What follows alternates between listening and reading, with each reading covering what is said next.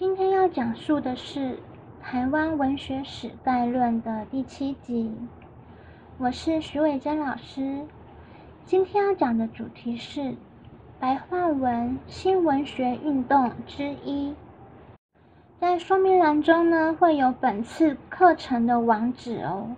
那如果你要复习的话，可以点击进去。如果呢觉得影片不错的话，不要忘记订阅、按赞跟分享，让影片可以出现更高的曝光度，让 YouTube 可以通过演算法推荐给其他人哦。那上一次呢，我们有讲到德国十九世纪的民族主义运动啊，带动了各国的国语运动风潮。而在中国的国语运动的改革呢，是自然生产的，并不是因为中国被列强欺负了而被迫剖腹生产这样子，而是因为呢，因应文学的时代自然而然发展的结果。像是啊，在唐代的变文、宋元的话本、金元的戏曲，还有明清章回小说、明清小品文等等，都可以看见文学从文人的文学慢慢成为世俗化文学的趋势。像是清代的章回小说《儒林外史》《二十年目睹之怪现状》《红楼梦》等，都是用白话文写成的哦。呃，清末的学堂的数量啊越来越多，所以呢，知识的普及啊，也让文学的那个运势啊，文学的走势啊，必须要走向大众化的道路。像是在同治七年（西元一八六八年）的时候呢，清代的诗人黄遵宪的一首诗叫做《杂感大块凿混沌》这一首诗里面呢，他就已经提出了“我手写我口”。这样子的一个语句啊，后来呢，我手写我口就是被胡适先生拿来在新文学运动中使用了。而中华民国政府呢，在一九一六年的时候，也有宣传言文一致，就是文章啊跟你说的话要一致，也就是说白话文也是同样的意思哦。因此呢，白话文呢是一种时代的趋势。有一种不得不如此的文学变革，在白话文新文学运动开始前呐，有一个过渡的时期，其中关键就是被称为名誉国际的百科全书式的国师级人物梁启超先生等等。梁启超先生，他在一八九八年百日维新的前后呢，他在日本办《新民丛报》。那这个《新民丛报》呢？他在做什么呢？他评论时政。那他的写作的方式呢，是介于文言文跟白话文之间，就是介于文白之间。他平易畅达又富于感情，让当时的学者啊，就是一起仿效这样子的写作方式。那这种写作方式呢，因为呢是在《新民丛报》这边推行的，所以被命名为新民体。那新民体呢，对之后的白话文的新文学运动呢，起了推波助澜的效果。像是呢，胡适就曾经说过啊：“史无良士之笔，虽有百十孙黄，岂能成功如此之术也？”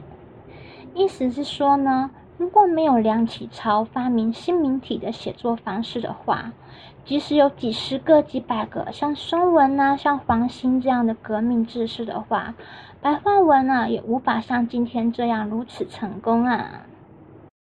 那我们现在先来介绍一下白话文新文学运动的两个主要人物。第一个是陈独秀，陈独秀呢，他是新文化运动。的主要开创人还有领袖，他在光绪二十七年（西元一九零一年）的时候呢，就自费留学日本。光绪二十八年的时候回国，组织青年励志社。那后来他又再次的去日本了。那陈独秀呢，他其实是一个很调皮的人呐。为什么呢？因为在光绪二十九年的时候，就是西元一九零三年的。三月三十一日的晚上啊，陈独秀和朋友张继、周龙图突然想要恶作剧，他们呐就强行的剪去湖北陆军学生监督姚玉的辫子。那这个姚玉当然会不高兴啦，他就向清政府驻日本的公使蔡军控告他们三个人的恶性啊。所以呢，陈独秀跟他的两个朋友呢，就被日本政府强行遣送回国，是不是还蛮搞笑的呢？一九零三年的时候，陈独秀到了上海，又和张世钊啊、谢小石、张继等人一起出版了《国民日日报》。但是这个《国民日日报》啊，在同一年一九零三年的十二月就被禁止出售了。那陈独秀他不是一个轻言放弃的人啊，他的字典里面没有放弃。那在一九零四年的三月三十一日的时候啊，陈独秀呢跟房志武、吴守一就是一起创办了白话文的《安徽俗话报》。那他在《安徽俗话报》里面呢，担任所有的编辑啊跟发行的工作。那《安徽俗话报》呢，在不到半年的时间内，发行量从一千份增加到三千份，成为当时最受欢迎的白话文报纸之一。那这份报纸呢，从一九零四年到一九零五年，总共出刊了二十三期，每期有四十页，大概是一万五千字。自从呢第十六版以后，这个报纸又增加了十六个话题。包含了军事、中国哲学、卫生学、天文学等等，而且这些增加的话题哦，几乎都是他自己一个人写的。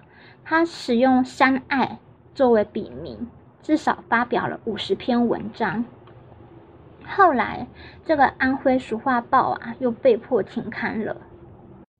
但是呢，因为他的字典里没有放弃。所以在一九一五年的时候，他又创办了《青年》杂志。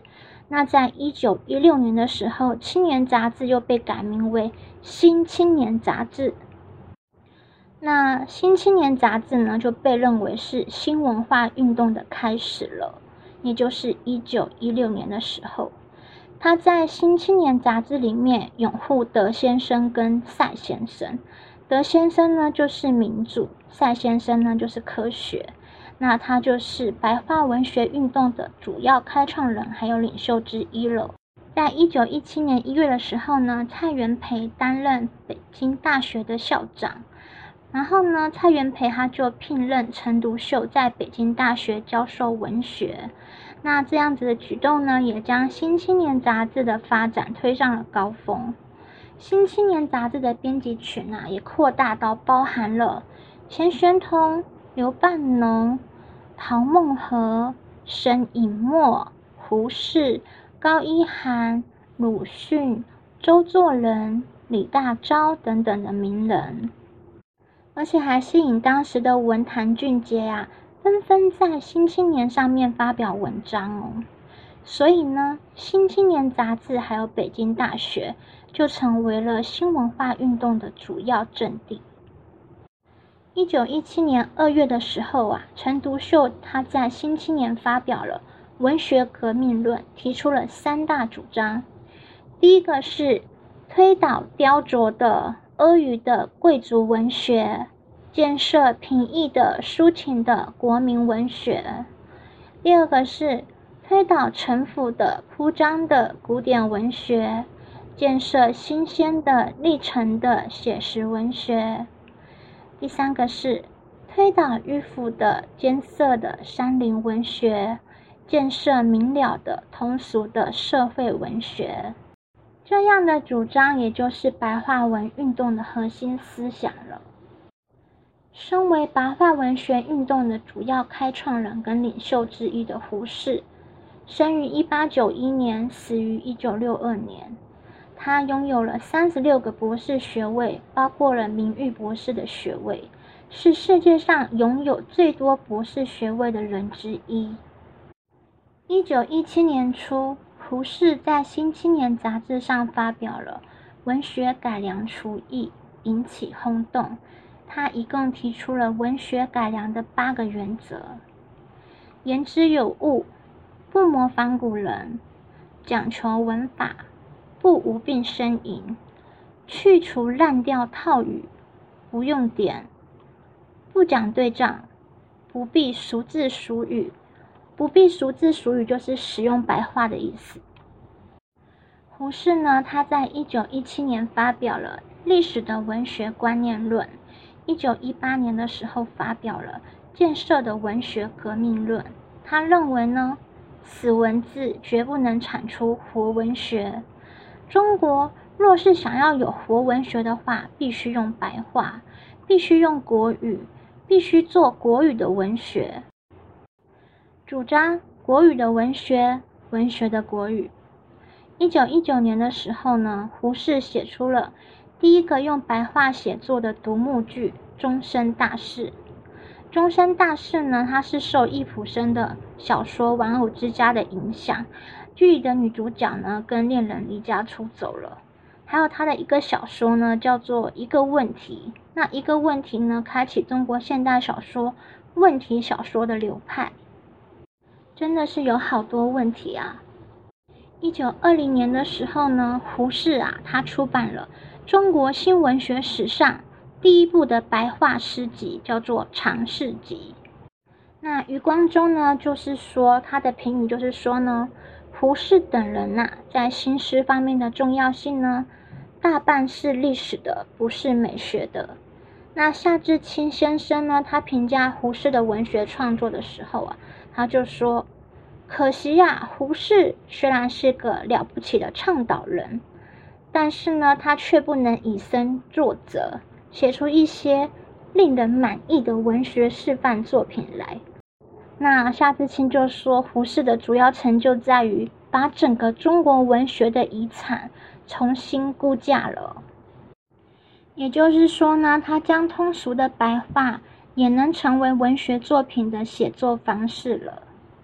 那因为呢，这个白话文学运动有很多重要的代表作家跟作品，所以呢，我想说多分几集这样子的话，比较不会那么长。因为呢，我想介绍一下鲁迅小说它里面的剧情，这样子会让节目比较有趣、比较生动。所以呢，下一集我们会开始讲到。白话新文学运动之二，以及代表作家及作品，请大家敬请期待哦！谢谢大家的收听，希望大家可以订阅、按赞跟分享。那说明栏有本课的投影片，因为未来有可能会出书，所以影片中的所有资料呢，请大家自己私人使用就好了，千万千万不要拿去盈利哦！好，那就这样子喽。嗯，谢谢你的收听，拜拜，祝你有个美好的一天哦。